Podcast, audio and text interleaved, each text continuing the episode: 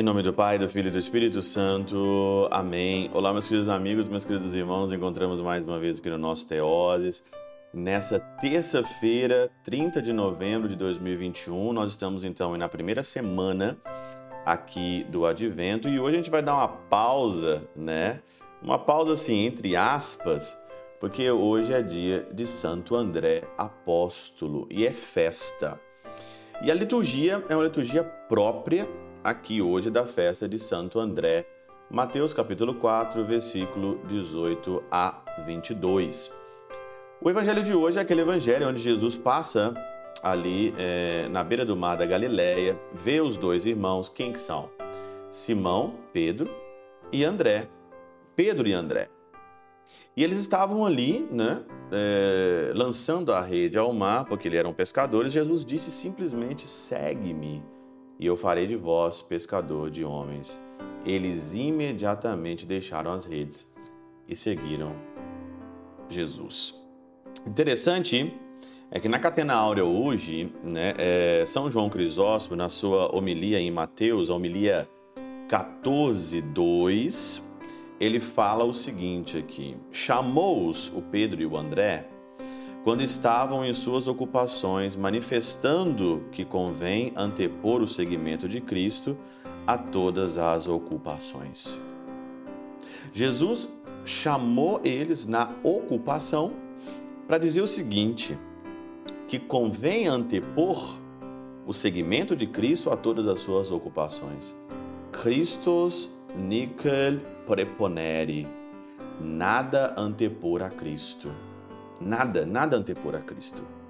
Nada, nada, teu trabalho, tua vida, não importa, teu dinheiro, tua casa, tua esposa, tua mulher, teus filhos, nada antepor a Cristo.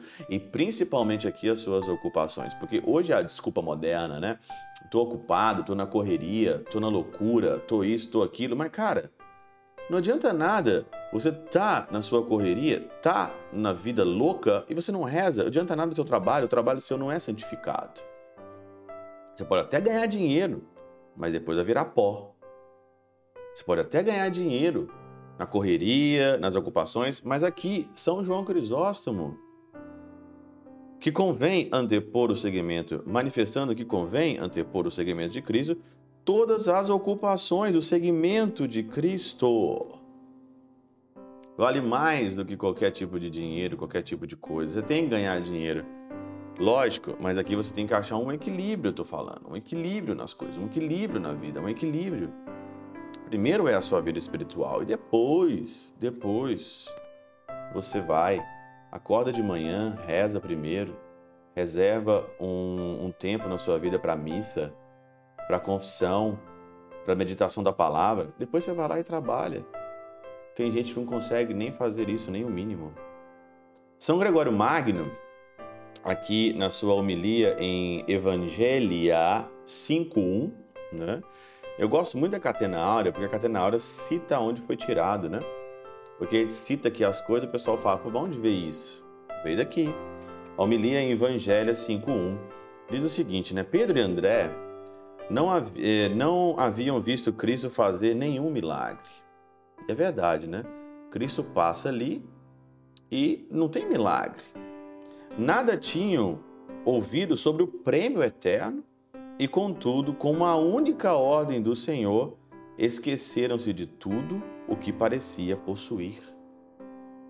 Com a única palavra, vem, segue-me, eles esqueceram tudo aquilo que eles, que eles possuíam de tão encantador que foi a palavra do Senhor. E de onde se segue, eles imediatamente deixaram as redes e seguiram. Nisto devemos ver antes o afeto que os bens. Devemos ver o afeto do que os bens, pois muito deixou quem nada conservou para si, muito deixa quem nada conserva para si. Muito deixa quem nada conserva para si. Muito abandonou quem renunciou. Muito abandonou quem renunciou com as suas coisas, as concupiscências. O que o seguiam deixaram tanto quanto podiam apetecer os que não o seguiam.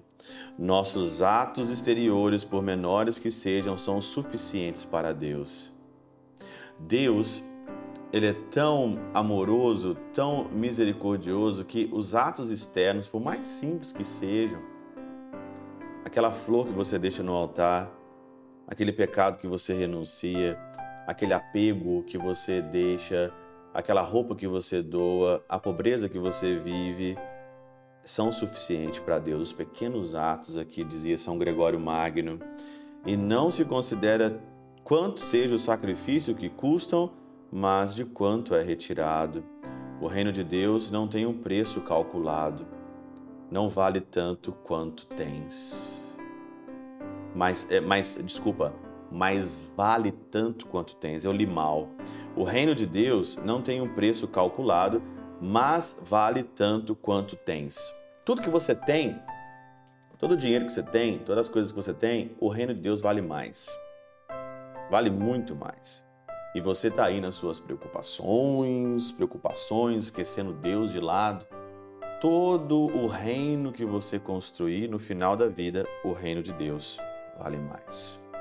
Pela intercessão de São Chabel de Mangluf, São Padre Pio de Peltrautina, Santa Teresinha do Menino Jesus e o Doce Coração de Maria, Deus Todo-Poderoso vos abençoe. Pai, Filho e Espírito Santo desça sobre vós e convosco permaneça para sempre. Amém.